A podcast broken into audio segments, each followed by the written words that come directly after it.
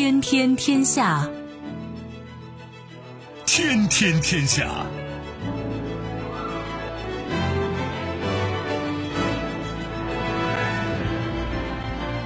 历史穿行者，新闻摆渡人。各位好，我是重阳，这里是天天天下。世界纷繁复杂，新闻随时发生。来看今天值得我们关注的几件事情：全球最富城市排行榜出炉，北京第五，上海第六。你还想逃离北上广吗？特朗普致埃尔多安的信件曝光，土耳其何去何从？答案还是要从历史中找。英国脱欧最关键时刻，苏格兰要求独立公投。逻辑思维要当知识付费低谷，胜算几何？韩国女星崔雪莉自杀，是财阀政治，是抑郁症，还是网络暴力使然？几件事情。都颇值得玩味吧，让我们一一道来。收听我们的节目呢，你可以用传统的收音机，也可以使用手机。欢迎选择即时客户端，也可以选择蜻蜓 FM、喜马拉雅 FM 或者企鹅 FM，搜索“重阳”，可以收听我们的节目回放以及其他相关内容。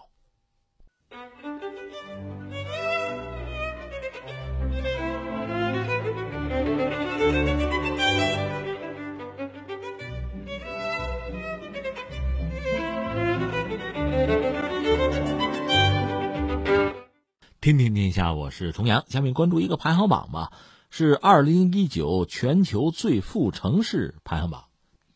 你说啊，都谁呀？跟我们有关系吗？就不好说，看你住哪儿了。但是你要说关系吧，我觉得多多少少是有的。是这样，先说这个事儿是叫全球市场研究机构新世界财富，他们发布二零一九全球最富城市的排行榜。纽约作为一座拥有六十五位亿万富翁和三十八万多位百万富翁的城市，凭借三万多亿美元的财富的总额，荣登全球最富有城市榜单的冠军宝座。东京居民所拥有的财富总额是二点五万亿美元，排在第二位。旧金山和伦敦呢是并列第三吧，二点四万亿。另外，就说到中国，北京、上海、香港、深圳。都入围了这个榜单，其中北京呢排到全球第五位，财富总额呢是二点一万亿美元；上海排在第六位，财富总额呢是一点九万亿美元；然后香港排第八，财富总额一点二万亿美元；深圳呢排到第二十，七千五百亿就美元啊，财富啊。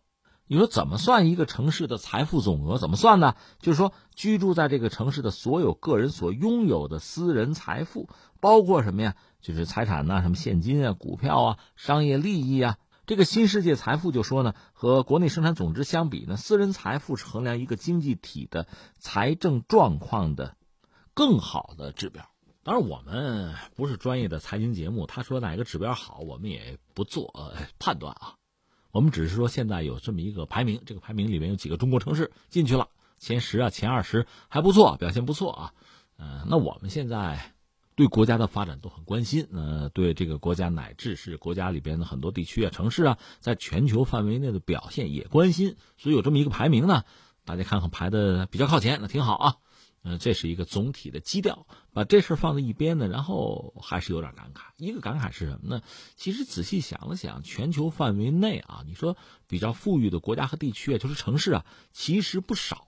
你在我们脑子里，就是大家一说比较富的，北欧有几个得说吧？我们就说瑞士吧，苏黎世啊，什么伯尔尼啊，这都不错，应该啊。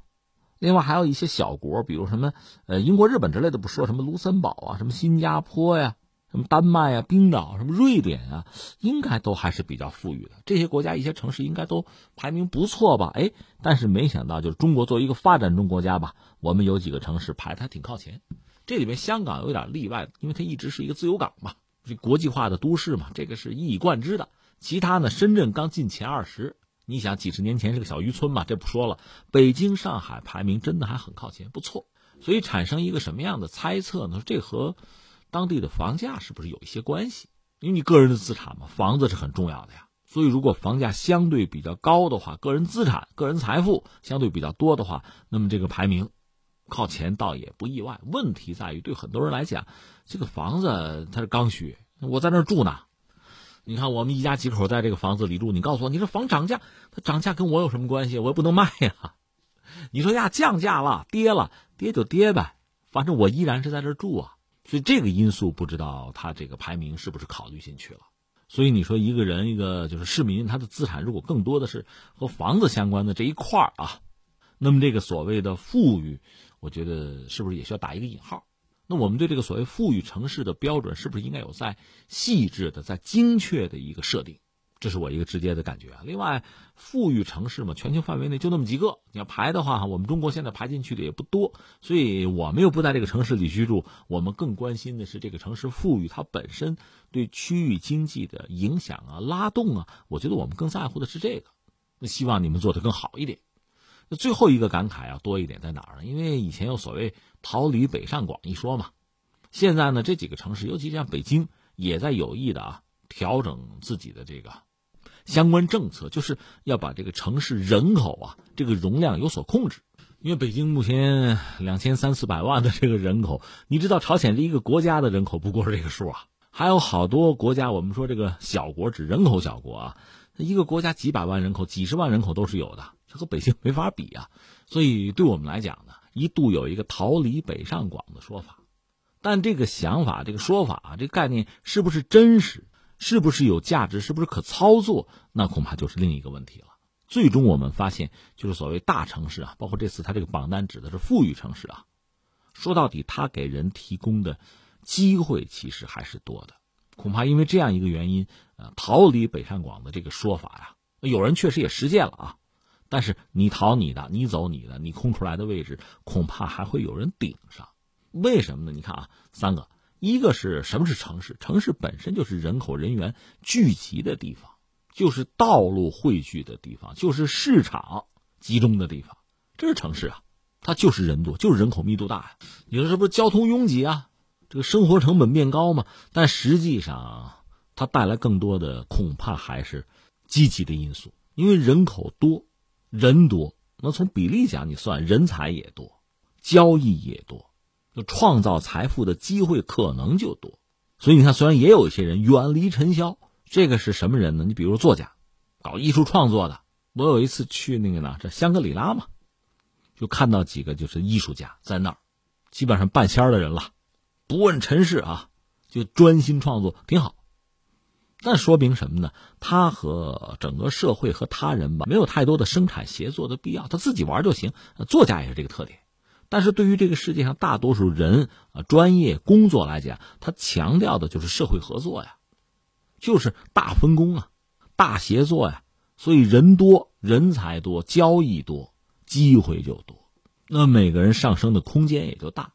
这恐怕就决定了城市啊，既然是人口在聚集啊，如果它展现出自己有吸引力的一面，这个人口聚集啊，会变得越来越积极，会越来越有吸引力。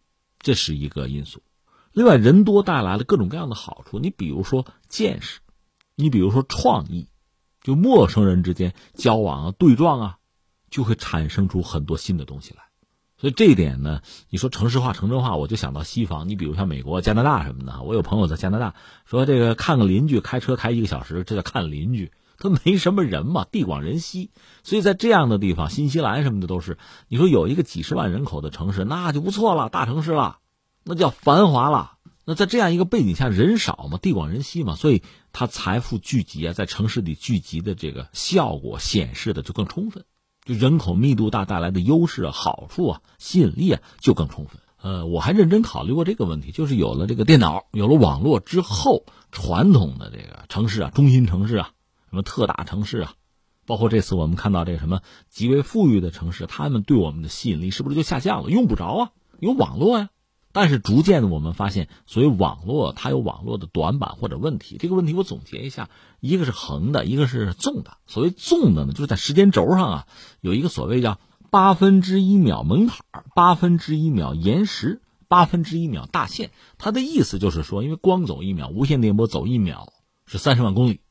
那你只要通过这个无线电波呀，通过计算机啊、网络啊去联络，这个八分之一秒的延时就是存在的，就是不是实时的，它总是要传递有一个时间。你说你在乎这个吗？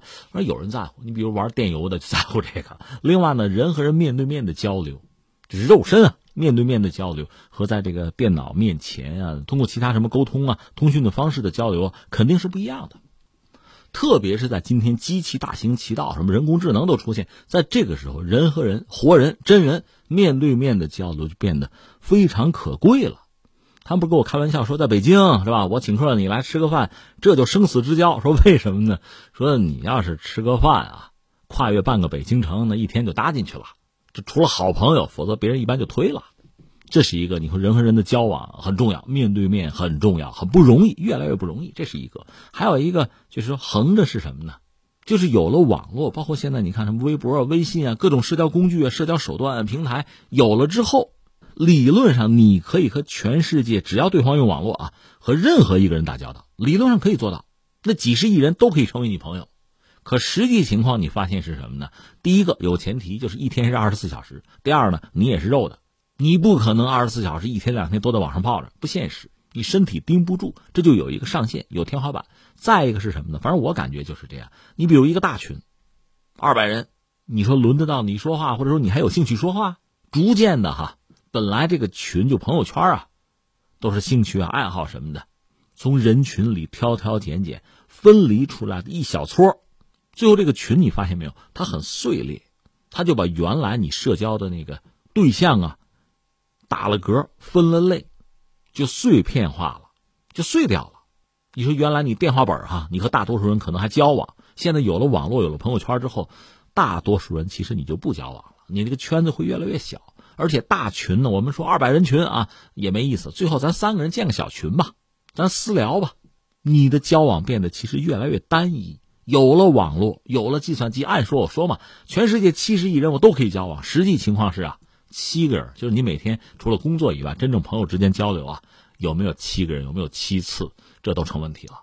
那我扯了半天什么意思呢？就是随着时代的发展吧，人和人的交往变得越来越重要，面对面的接触，那可能意味着机会，意味着财富。从这个角度看呢，一个是国内有几座城市上了榜了，全球最富裕的城市啊，挺好。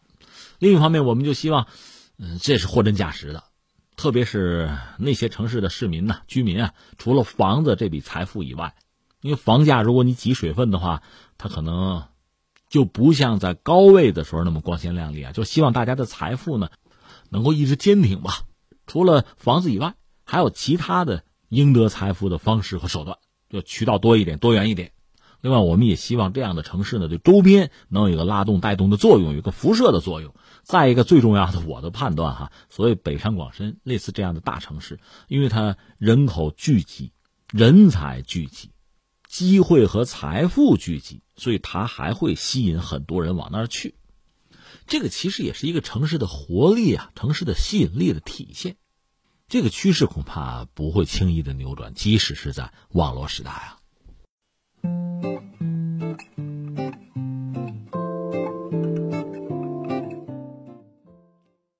历史穿行者，新闻摆渡人，这里是天天天下，我是重阳，还要关注一下中东，又是美国和土耳其的关系，呃，总要关注，因为总在有变化，这个是目前全球一个很热点的话题吧。但是还是要感慨两句，在哪儿呢？以前如果说到这个战争啊、流血呀、冲突啊，其实是很紧张的一个事情，很令人焦虑的一个事情。那你说谁不害怕，谁不紧张啊？那你说你看见了吗？没有啊，就是听听新闻就有这样的心理感受。但现在似乎不一样了。一方面，你要想看现场，你可以通过很多渠道想办法去了解；另一方面呢，很多信息涌到你的面前，让你这种以前对这种事儿的焦虑啊、关心啊，变成了一种什么呢？另外的东西，甚至带有更多的戏剧性。很多事情反而让你觉得搞笑和荒唐了。这种信息的丰富吧，让你的注意力也反复的集中在各种各样的事情上，无形之中注意力被稀释，很多事儿你也不觉得紧张了，你也不觉得害怕了，你只是觉得有趣儿，这说不上是一种好事还是坏事。那现在我们要说什么呢？说美国媒体，这是美国各大媒体刷屏的事儿哈，说公布了特朗普九号给埃尔多安的一封信。我先插一句我的话，这信真的假的，恐怕也说不清楚，我们无从判断。只是美国媒体把它当真了，都在发这封信。那怎么说？事已至此，大家都在抢新闻，你发了我不发，我无形之中比你慢了一个节拍啊！那我吃亏啊，在竞争中我要落败，就都发。但是这封信怎么来的，其实也很神秘啊。一方面呢，你说有没有可能是假的，就伪造的？我觉得这个可能性也不能完全排除。但另一方面呢，考虑到特朗普哪怕在白宫里，也不是所有人和他一条心，也有很多人想把他轰走嘛，有所谓的反抗者，所以也可能是这些人有意透露了这封信的内容。总之，按照美国媒体的报道说，这是记者啊，就福克斯新闻的记者在十六号就独家获得了。然后路透社就说：“哎，这这是白宫公布的，但是呢，你去查白宫的网站吧，没有，官方没有公布，所以这到底怎么回事？但这个可以确信哈，这个信是用白宫的信纸打印的，而且是有官员提供给媒体的。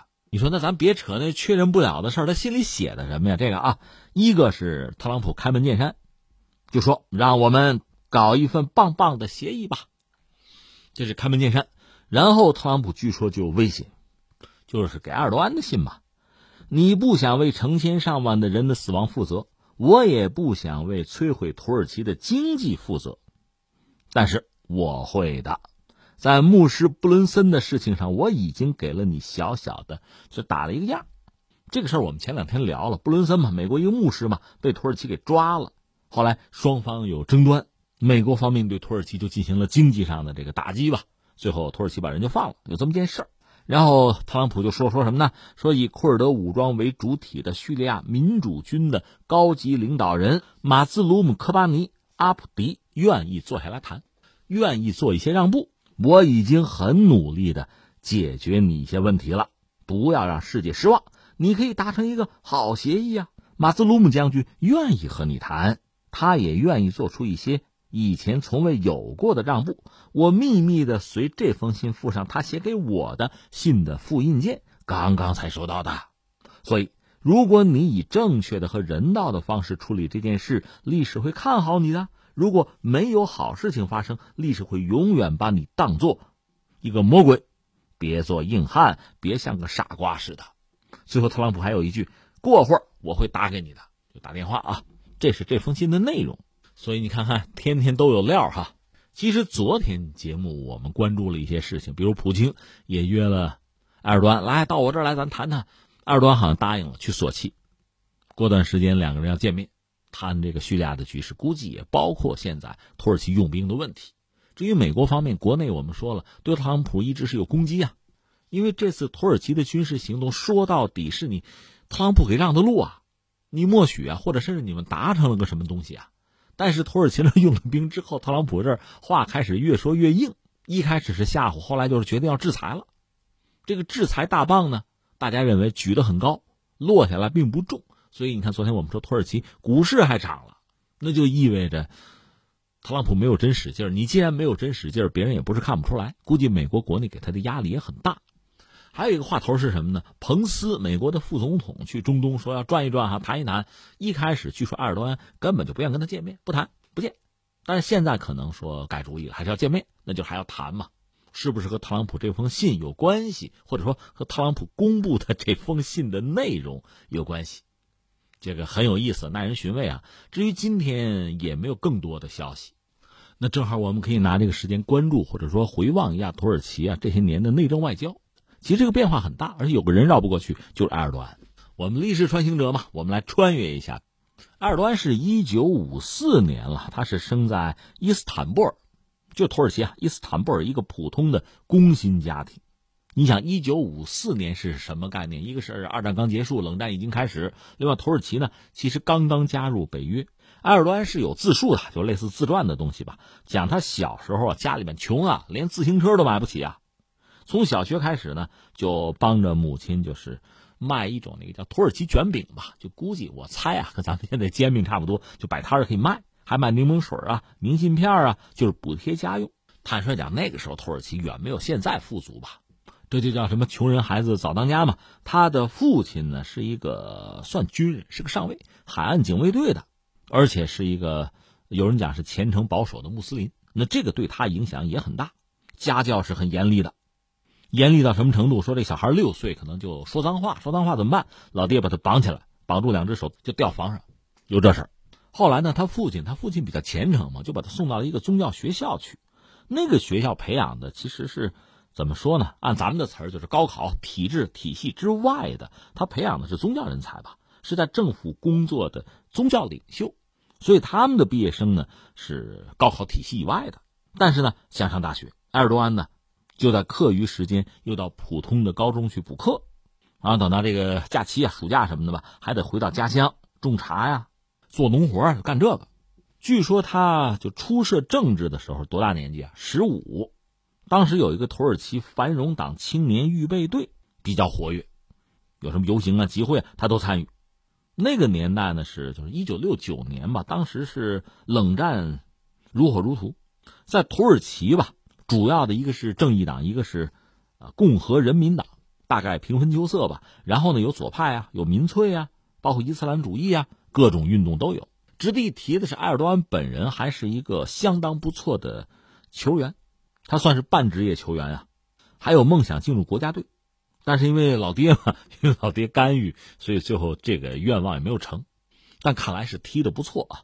到他二十七岁的时候呢，一方面是完成学业，再就是加入当时一个叫做福利党。福利党是主张这个政教合一的，但是他本人呢，就是算是进入政坛，但是成绩平平。这就到一九九四年了，算是不惑之年吧，四十了，到这时候开始出现转折。那阵大背景是什么？就是库尔德人问题撕裂整个土耳其社会啊。因为库尔德工人党我们讲过，和土耳其的政府军呢，打仗打了十多年，死怎么也死几万人啊。他为了自治啊、独立啊，就武装斗争啊，结果导致非常大的这个伤亡，包括几十万人流离失所。而埃尔多安呢，那年当上了伊斯坦布尔的市长，任期是三年。他呢做市政很有一套，把伊斯坦布尔啊，据说搞得非常好，整洁亮丽，一派繁荣景象，大都市。外国游客蜂拥而至。不有首歌里边有句歌词叫什么？浪漫土耳其。土耳其怎么浪漫了？想来想去，估计就是伊斯坦布尔给人一种浪漫的感觉吧。那当年那埃尔多安干的，这样埃尔多安积累了他自己的人气啊，政绩啊。力量啊，他逐渐的平步青云，但整个他在政治上啊，也很难讲这个一帆风顺，还被抓过，因为政治倾向被捕入狱，但那算小插曲。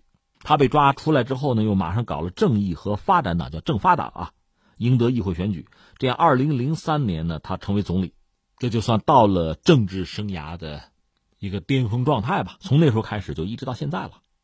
二零一一年，美国《时代周刊》还评这个年度人物吧。结果居然是他，他呢就是那杂志评论说他不是中东人，但他是最受中东人欢迎的世界领导人。有很多人，包括西方人判断说他呢有恢复奥斯曼帝国荣光的这个理想，而他离这个理想好像近了。土耳其我们知道是在这个欧亚大陆这个交汇处，长期以来呢，从凯末尔时代吧，逐渐就是亲西方的外交啊，而且凯末尔为这个国家制定的方向还是现代啊、自由啊、世俗化。虽然他呢是逊尼派穆斯林为主，而大家认为，特别西方感觉埃尔多安呢，在外交政策上有明显的中东色彩。在他带领之下，土耳其和美国之间原来是一个依从关系吧，现在呢，独立外交的色彩似乎是越来越浓了。想当年，一四五三年，奥斯曼土耳其帝国的苏丹就穆罕默德二世啊，二十万大军，三百条战船，叩开了君士坦丁堡的大门，那应该是整个西方世界啊。一个精神的首都啊，君士坦丁堡啊沦陷，被改名叫伊斯坦布尔。那阵伊斯坦布尔成为东西文明的交汇处啊。我们也曾经讲过，作为埃尔多安或者土耳其吧，他的舞台其实可以有两个，一个就是欧洲，所以他想加入欧盟；还有一个呢，就是穆斯林世界，他也希望在这个世界里扩大自己的影响力，成为真正的领袖。但是这两者之间呢，可能。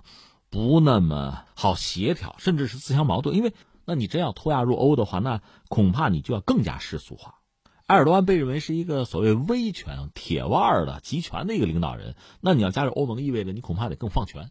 有些学者分析埃尔多安这个战略的轨迹，发现其实他也曾经就努力过，土耳其外交也转过型，而且西方也还认同。大约你看，政发党执政之后吧，二零零七年土耳其有个所谓叫“铃木林政策”。甚至改善了和伊拉克的库尔德人、库尔德那个自治政权吧和他的关系，而且呢，自己定位自己的身份像一个斡旋者、调停者，这既符合中东世界的利益。那西方对中东也是有某种期待和设计吧？土耳其当时的角色呢，做到了让中东和西方都还满意接受。但是没几年，形势就发生变化。这儿有一个大背景，是所谓的那个阿拉伯之春。当时的阿拉伯世界发生了巨大的变动吧。当时西方可不仅仅是一个围观者，不是一个看客呀。而所谓的阿拉伯之春对阿拉伯世界带来的影响有多大？有人算说，至少一百四十万人丧生，一千五百万人沦为难民，从北非到西亚，从突尼斯到也门。这已经不是一个经济景不景气的问题，是这个国家呀还能不能生存？这个社会还能不能正常运行的问题了，而当时埃尔多安说也发生了一系列的改变，一个是我们看上去他已经不简单的想做一个调停者了，他似乎是要在当时中东的这个动荡之中推行他的土耳其模式，所以有人说，你看土耳其和俄罗斯类似双头鹰嘛，俄罗斯也是一边对着欧洲一边对着亚洲，土耳其也是嘛，双头鹰的战略逐渐变成向东看，这时候发生一件事我们聊过。就是土耳其和以色列关系恶化，本来两国和美国关系都还不错，说美国的小兄弟吧，这关系不会太差。但是在那年发生了意外，就土耳其的人道主义救援船只吧，就那个蓝色马尔马拉等等吧，本来是向加沙运送一些人道主义物资，但是以色列认为这个不行，搞不好是军用物资，强行登船，船扣了，甚至杀了人，至少九个人丧生。所以这导致土耳其有很大的变化，一个是和以色列关系一下子就进入冰点，另外在国内对库尔德人采取这个高压政策，因为他国内得有一千四百万库尔德人，一系列的政策就发生变化，而且呢，呃，土耳其开始就是介入到涉及什么叙利亚呀、埃及呀，就内政外交上开始有一些明显的变化，他支持逊尼派，他是逊尼派啊，你比如埃及，他介入埃及内政什么穆兄会啊。逊尼派啊，支持啊，所以这个和西方国家的诉求就渐行渐远了，背道而驰。在之后是二零一六年的那个政变，那七月十六号吧，当时是土耳其军方的人吧，实际上是突击队，目标就是埃尔多安。当时埃尔多安正在马米勒斯海岸边的一个豪华俱乐部酒店里边度假，私人别墅。这时候他坐到总统的位置将近两年吧。而当时有叛军就已经开始封锁安卡拉和伊斯坦布尔这个道路，甚至州政府大楼也遭到攻击。那个突击队呢，实际上已经进入酒店，他们想活捉埃尔多安，甚至杀掉了保安。说起来可笑，大约从一九二三年开始吧，百年时间吧，土耳其至少有四次政变，军方嘛，军方的这个政变，而且军方肯定是不费吹灰之力就能获得胜利。这次是意外，埃尔多安提前得到了情报。以前我们聊过，甚至普京都向他提供了情报。他是知道大事不妙，坐直升飞机就走了，离开了是非之地。他到的拉曼机场，然后坐自己的这个私人飞机，通过视频联系土耳其电视台，号召人们走上街头反抗政变力量。结果得到响应，政变就这样被挫败了。他是飞机飞到伊斯坦布尔的国际机场，他的支持者去接机，可能有百万之众。未遂政变不到二十四小时结束。但是二百六十五人丧生，可能还有一千多人受伤。这之后当然就是清算了，重新洗牌。当时呢，埃尔多安判断说是居伦，也翻译成居兰啊，是一个就是神职人员吧。这个人本人在美国流亡，美国庇护了他。那军伦运动还在，这次政变是他们主导的，那得揪出来，把异己分子揪出来。军方就不用说了哈，在高校、在政府的公务员队伍里都有，这就是清洗。大概十多天。抓了一万五千人吧，所以最终这个事件反而是稳固了他自己的位置和权力。但是接下来的问题还是那些问题，一个还是涉及到土耳其的这个国策战略怎么办？我们讲那两个舞台怎么处理？再一个，他现在最担心的一个问题是经济了。他在经济上本来很有一套，二零零三年到二零一一年吧，土耳其的这个人均产值从两千五到了一万零五百二十二美元，翻三番。而且土耳其的贸易，相对一些中东国家，就是王爷嘛，卖油嘛，相对他们来讲，自己的贸易在这个经济结构上相对是多元的。虽然我们说它有它不合理之处，但总的来说比那些国家要稳固和安全。甚至埃尔多安还曾经有一个梦想，说到二零二三年，就是土耳其建国一百周年吧，GDP 能达到全球前十。你看普京还想全球前五，都有这个梦想。但是接下来问题就出现，尤其是美国和土耳其的矛盾激化。去年我们当时节目也关注了，美国就特朗普明说了嘛，说我曾经去年试过你嘛，就是那个钢铝的关税提高，算是经济上的制裁和打击，这个导致土耳其的货币就是里拉呀贬值百分之二十，经济增速一下子就下来了，可能是百分之二点几、二点六左右吧，曾经高歌猛进，一下子就跌到谷底，这个都影响到埃尔多安的选举吧，但后来他还是稳住了局势。所以也有人认为啊，按照传统的一个路数讲，他现在比如在这个叙利亚用兵本身也是不是转移矛盾，还是要凝聚民心啊，一致对外，念的还是这个经，搞的还是这个路数。但是是否有效呢？那现在看呢，嗯，特朗普的声调是越来越高，因为他国内压力也很大。土耳其啊，埃尔多安啊，在等于在美俄之间游走，那他最终能够通过闪转腾挪拱出多大的空间，赢得多大的利益？那咱们就继续关注吧。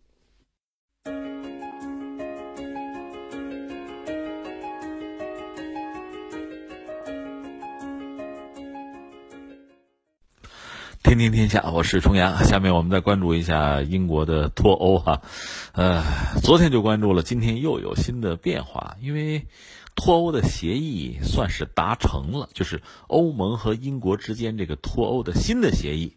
在特蕾莎梅那个时代曾经达成过，但是在英国国内没有获批，等于那事儿就黄了。现在呢是鲍里斯·约翰逊在台上，他呢又和欧盟达成了一个协议，就在今天。这个事情是这样，因为欧盟峰会呢是当地时间十七号要开，在十七号之前呢，如果呃欧盟就是说容克吧，就是欧盟委员会的主席容克，他和英国的首相鲍里斯·约翰逊。他们谈出了一个结果，这个协议呢，一方面呢就是欧盟议会要批，因为欧盟这峰会正开嘛，大家看一看行不行？呃，这要批。另一方面就是鲍里斯·约翰逊要拿着这个东西回到英国，在英国的下院看能不能批。所以这是一个阶段性的成果吧，但未来怎么样还不好说。当然，我们知道现在可能此时此刻，就我们中国国内很多媒体都把这个事儿做头条了，确实是一件大事儿，不容易。达成协议了，对于约翰逊来讲，这算是一个阶段性的胜利，因为对他来讲，这坎儿就是这俩坎儿了。一个坎儿呢，就是十月十七号，这个事儿能不能达成，然后拿到国内去。如果能批的话，三十一号之前能批的话，这事儿就成了。如果不成，就是英国的下院不批的话呢，那下面的故事就是他只能向欧盟这边再解释说，你再延期吧，三个月。给我们三个月，然后在英国国内呢，议会会针对这位首相有一个，恐怕就得有一个不信任的投票了。你还要不要当这个首相啊？那下面就大选啊。另外还有一个，如果真的按我们说的这个，接下来就要不要二次公投，就是要不要脱欧，再来一次公投，就可能出现这样一个局面。另外再就是苏格兰方面，苏格兰本身是不愿意脱离欧盟的，不愿意上英国的船脱欧。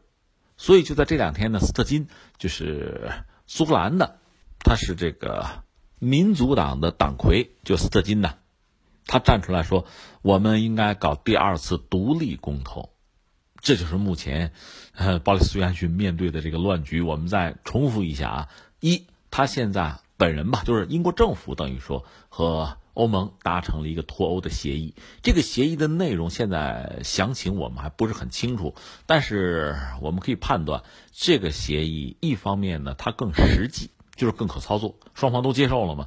第二呢，它显然应该说比前面那个梅特蕾莎梅的那个协议可能更有利于欧盟，所以欧盟才会同意。翻回来说呢，在英国国内，这个协议能不能通过还很难讲。比如说工党的那个科尔宾就说这比那还糟，我们会反对的。当然，他一家反对不能说明问题，最终议会能不能通过，就下议院能不能通过，这个还是个未知数。那所谓的对欧盟更有利，那说到底应该是鲍里斯·约翰逊在北爱尔兰这个边界问题上做了让步，让了多大，我们走着瞧。这是一个问题啊，另一个问题，刚才我们说了，如果在英国国内这个方案没有批的话，那作为鲍里斯·约翰逊恐怕就很艰难，还得求欧盟延期，然后自己要看能不能通过那个不信任的投票，英国要不要大选，然后要不要二次公投，这一系列的麻烦就相当于启动吧。那英国国内的政治和经济生活因此会再遭波澜。关键是英国的，就是这些政客还能不能接受再来一轮？是不是也已经受不了了，也已经到了极限了？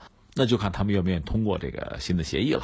这是一个。再有一个特别我们讲，就是刚才说那个斯特金，因为苏格兰早有这个独立的愿望。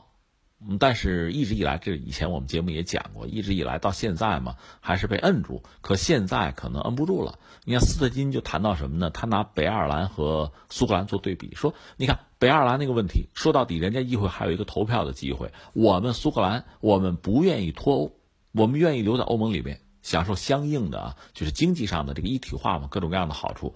我们是被逼着，就是在英国的船上走不了嘛，被逼着就脱欧，我们连个投票的机会都没有。所以别说了，二零二零我们要再来一次独立公投，在一九年年底之前，他是要向英国的这个政府吧，要提交一个申请，我们要公投，而且他认为英国政府是没有资格来驳斥、来反对我的这个请求的，非要公投。所以实际上你看啊，这个新闻貌似很大。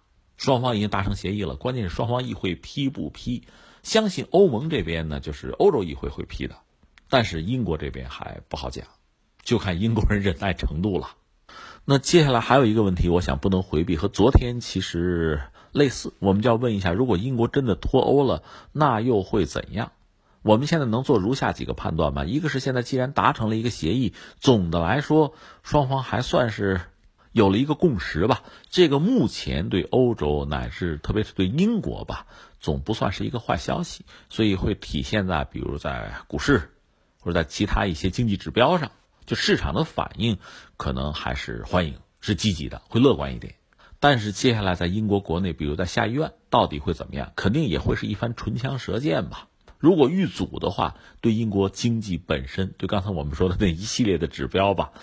啊，汇率也好啊，股市也好啊，债市也好啊，可能就会是一个打击，而且这个打击可能会比较大，会持续一段时间了。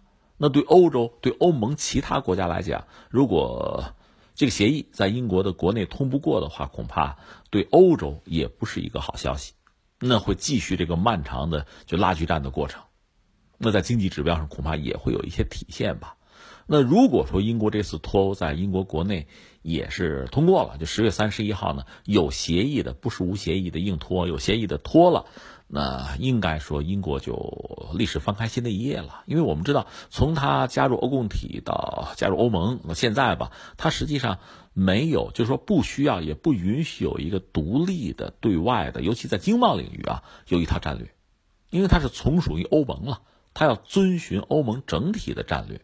而一旦他脱出来之后呢，那他就要重打锣鼓另开张了。比如说和美国，比如说和欧盟，再比如说和中国，比如和日本，他可以重新的考量自己的对外的战略，尤其在经贸领域吧。像英国呢，作为一个老牌的这个帝国主义资本主义国家，它在这方面，它对于市场、对于全球的这个格局的演进，对于地缘政治的改变，应该说它是有自己比较独到的认识和体悟的。虽然我们知道这些年看英国脱欧整个这个过程啊，还确实是有点这个挠墙啊，捉襟见肘，和历史上一些就英国著名的这个首相啊、战略家比起来，现在就这一届哈，这几届你看到他们确实勉为其难。但是从历史上看，英国在一些重大的这个问题上，在做取舍和选择的时候呢，还是有一套自己的逻辑和经验的。那我们要说，如果英国脱欧一旦成功的话，肯定会有一个。短时间的在经济上的波动，而这个波动呢，会不会很大，取决于英国政府的应对。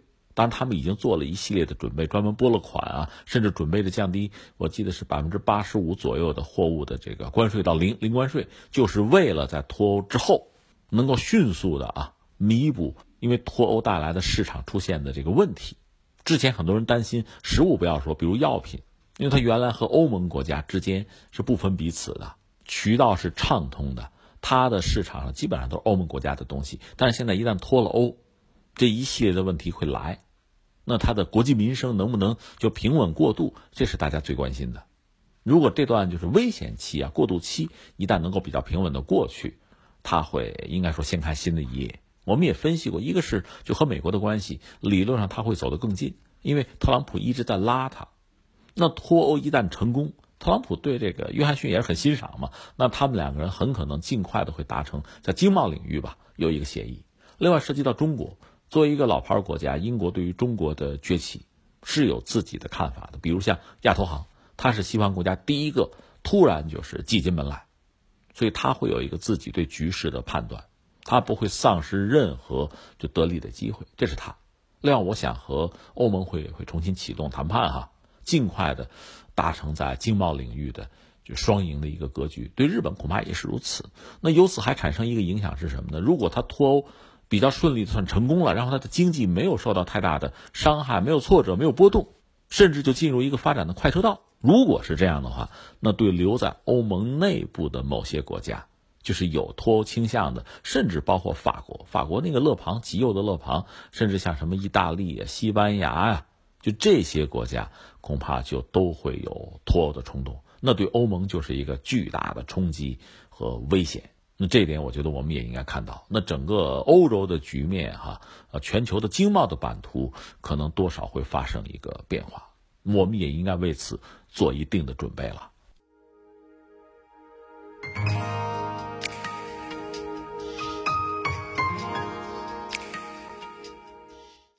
听听天下，我是重阳。咱们下面关注一个特殊话题啊，知识付费，啊，知识付费第一股，我只能加些引号啊，因为最近这方面的新闻很多很热哈。一个是前两天我们关注过谁啊？吴晓波，吴晓波想上市，但是失败了，所以现在很多我看媒体的标题是吴晓波前扑罗振宇后继，罗振宇就是那个逻辑思维啊。那现在大家关注逻辑思维也要上市，能不能成为所谓知识付费第一股？逻辑思维可能很多人也未必知道吧，我只能先解释一下。呃，罗呢，这人叫罗振宇，自称叫罗胖，他本来在央视工作啊，后来好像在上海第一财经也干过吧，最后是离职，自己搞了一个网络上的自媒体节目，叫逻辑思维，应该是在二零一二年。当时他号称要替大家读书嘛，叫什么“死磕自己，愉悦大家”，这是二零一二年。个人脱口秀吧，周播的视频节目，然后到二零一四年，他成立了叫北京思维造物信息科技股份有限公司。现在我们说上市，实际上这家公司上市。到了二零一五年呢，它的形式改变了，搞了一个得到 APP 上线，就是号称要利用大家碎片的时间，呃，满足大家获取知识的需求这么一个 APP，主要涵盖这个商业互联网啊、啊创业、心理学、文化、职场等等各个领域吧。这时候他本人就不再是一个主持人、主讲人了。一方面，之前他的事情还做，只不过不做视频，改成音频了。我估计这个成本低哈，用的时间就耗时要少一些。另外呢，就是可能更多的参与到这个企业的运营之中。后来他们还搞了什么得到大学、得到的那个少年 APP 什么的，就逐渐打造起了一个自己的商业生态。呃，这是罗振宇。另外还有两个人值得一提，一个是吴晓波。我们之前聊过，吴晓波走的是另一条道路，他是做纸媒的。而且他挣钱之后，说是每年买一套房嘛，算投资嘛，还买过岛，还酿过酒。但基本上他那个吴晓波频道，他是核心，你不可能考虑他要是没有的话，这个企业会怎么样子。而罗振宇似乎不一样，这个得到几乎已经去罗振宇化了，去罗胖化了，因为他网罗了大量的，他们自称是行业内的高手啊，有各种各样的课程。你比如这里面最有意思的是一位叫做薛兆丰的啊，北大经济学课。薛兆丰是北大的一个老师，后来呢，这门课是广受欢迎啊。这位薛先生干脆从北大辞职不干了，专门当网红去了，这也很有意思啊。另外还有一个人值得一提，就是樊登了。樊登理论上和逻辑思维的罗振宇还算是同事，也在央视干过，后来也出来了，搞的樊登读书会。他走的又是会员制，你看三个人都号称是这个知识付费的头部吧，但是走的路径这个玩法是不一样的。你看吴晓波先生呢，他因为是专业的财经作家，人家的这个圈子也很清晰。你说窄也行，很明确，就是财经这一块吃就吃这一块而樊登呢，他是有自己的读书会嘛，有会员，那也是一个独特的系统和网络。至于罗振宇呢，似乎是各领域通吃啊，那面似乎比较广。但是事情到了今天，这个所谓知识付费啊，这三位代表性的人物似乎多少都遇到了一些困扰和麻烦。吴晓波自不必说。你就是上市啊，遇到了挫折，这是一个啊。樊登呢，有的用户质疑他说，因为他以前也是为大家读书这样一个旗号嘛，而且这位确实读书很快，质量也很高啊。但是现在有人质疑他说内外有别，就是他推荐他卖的书呢，他好好为大家介绍；还有一些书呢，就是相对来说就不那么认真了，就质量不够高了。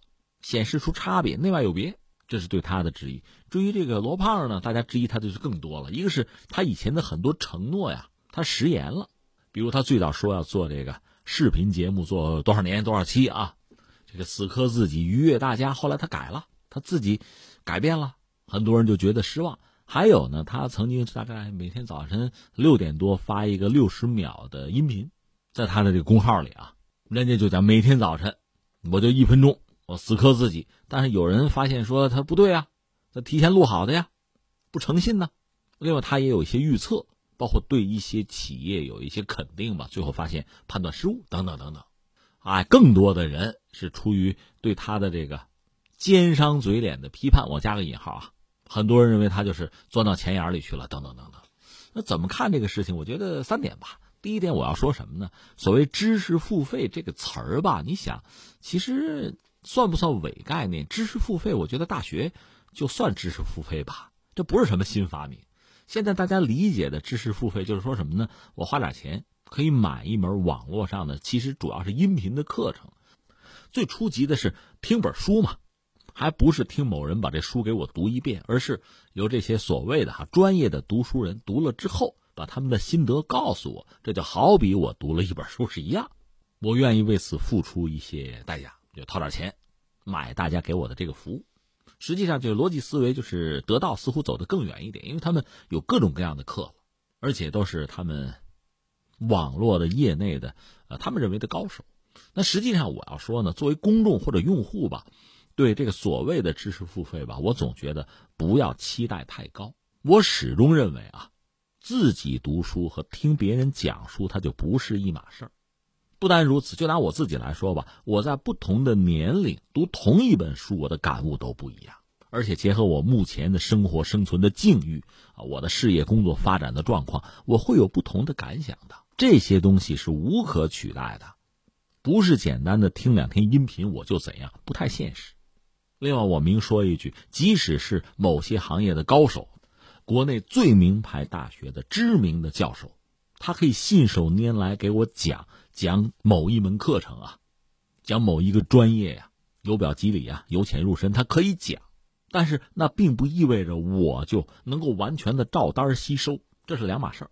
更何况呢，你比如大学，老师面对的学生，班级啊，一个年龄段啊，年轻男女生啊。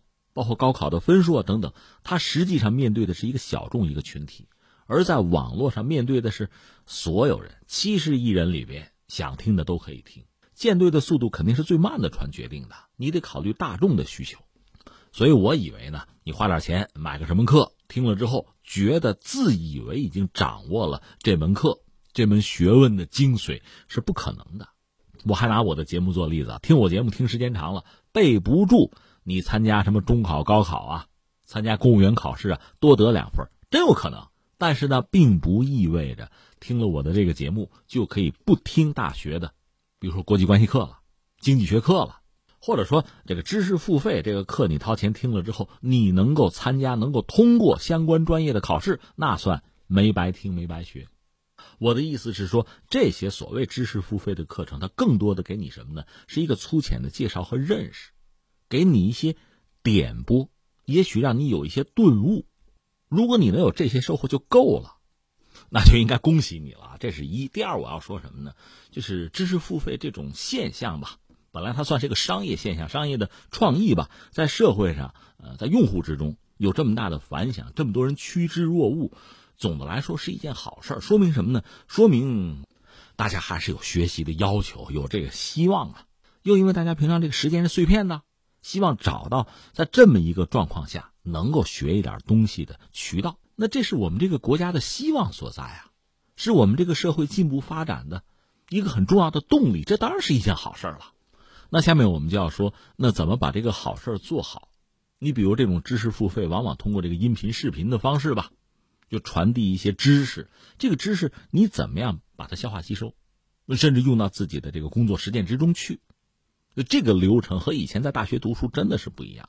在大学里，我踏踏实实我待四年，我就认真学四年啊。我研究生我再学三年都是可以的。现在我上班了，用零碎的时间怎么学？怎么能够把学到的东西还真用起来，而且马上有效果、有产出？这个新流程啊，是需要我们好好考虑的。所以大家有空啊，少吐槽，多想想这个，我觉得叫必要。另外呢，翻回来说，好事是好事啊，它不应该被我们理解成是什么呢？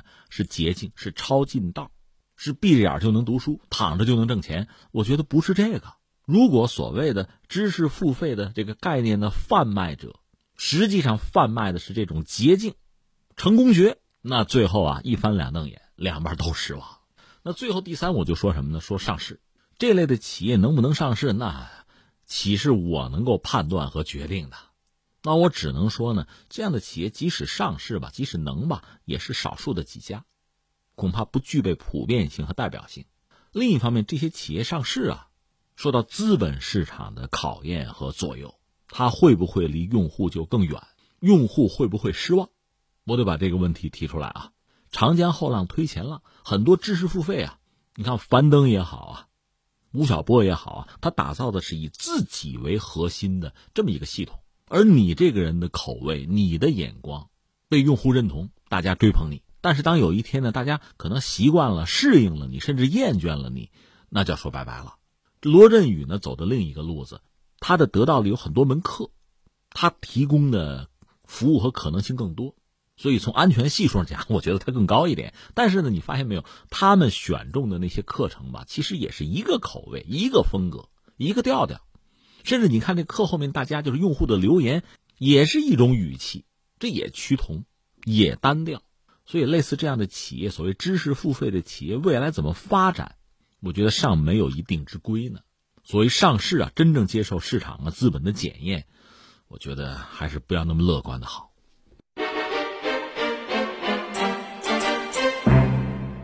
听听天下，我是重阳，咱们继续啊。下面再关注一下哪儿啊？韩国吧。那我们现在关注的是人家娱乐圈的一个事件，说是娱乐圈吧，其实还让人很沉重。韩国一个二十五岁的女艺人叫崔雪莉，突然离世。现在说没有他杀的嫌疑，排除了，那就剩下自杀了。这个人说是生前饱受抑郁症和网络暴力的困扰。他的离世呢，让韩国国民呢对恶意留言的批评日益高涨。说现在有九名韩国的议员呢发起一个提案，呼吁出台禁止恶意留言的法律，叫所谓“雪莉法”，就是用这个死者的名字来命名吧。而且呢，韩国演艺管理协会也表示说呢，将为杜绝恶意评论展开强硬的应对。那他在社交媒体发的一些东西啊，包括他自己的一些作品、画画什么的哈，确实与众不同。以至于他一度成为韩国人唾弃的一个对象，这很独特，甚至在韩国的这个舆论场上的网络圈里骂他是政治正确。那我最近还专门就看了看，就是国内一些呃，就是就网络的分析大神哈对他的这个关注，发现最后的岁月吧，他确实就有点儿就不那么正常了吧。比如他这个网络直播，打开镜头十来分钟就掉眼泪也不说话，而且发那个比如芭比娃娃。这脑袋没了，那胳膊切了，就这个缺胳膊少腿什么的哈，让人觉得确实是变态吧？就这个，那你想各种各样的留言，以谩骂为主，那这个事儿你说怎么说呢？我觉得恐怕你要让我说，又是三点三个关键词吧。一个关键词呢，就涉及到前段时间我们谈到韩国国内的，就是韩国政坛啊这点事儿，它是一个财阀政治嘛。甚至像这个很著名的那个艺人叫张子妍，不是已经去世了吗？也是自杀呀。他留下一份长长的名单，就是那些伤害过、性侵过他的所谓的这个官商什么名流，甚至韩国民众大量的民众留言要要为他去报仇啊，要把坏蛋绳之以法呀，但最终还是不了了之。就说曾经殴打过他、胁迫过他的这个他那个经纪公司的老板，初审的时候说是还判了一年，但是还缓刑两年，后来也就就拖了吧，这事儿就。大事化小，小事化无，就没了，就这么一个状况。所以我们就说，这位崔雪莉哈，我们说一个可能性，恐怕是不是又涉及到这类的问题？就韩国的娱乐圈啊，它背后的这个官商勾结啊、财阀政治这套东西，这好像是一个黑洞一样，所有的光都被吸进去了，你也看不到。这是一种可能性。还有一个确实老生常谈是什么呢？抑郁症。关于抑郁症呢，其实作为公众啊，一个是我们现在越来越多的了解到这个东西好像很可怕。但是我们其实常识有限，了解有限，我们很难体会抑郁症患者的这种痛苦。我只能这样举一个例子，比如说你那儿感冒、发烧、流鼻涕、咳嗽啊、闹哈，我说来，你坚强一点，我给你做做心理疏导。你战胜病魔那不行，那时候得吃药，就是这样子。这是抑郁症。另外还有一个就是所谓这个网络的这种恶意的攻击啊、恶意的留言啊，这种软刀子杀人也不是没有过，在中国也出现过这样的事情啊。而且抑郁症和这种网友恶意的留言之间，它可能会有一个关联。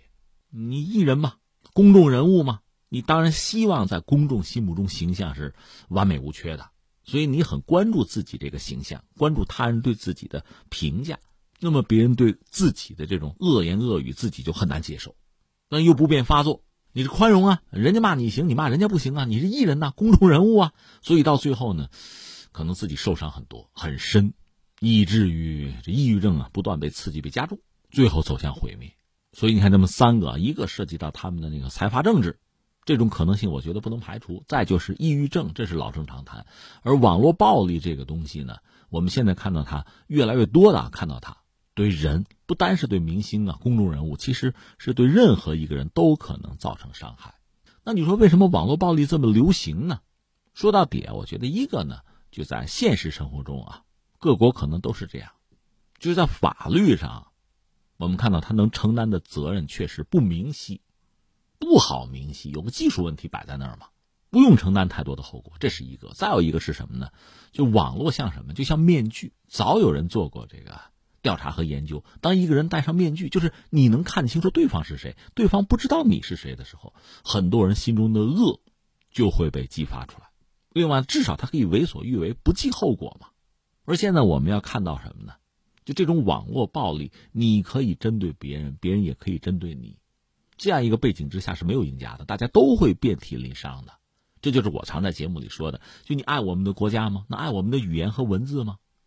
你要爱的话，为什么在网络上、在论坛里胡说八道呢？恶语相加呢？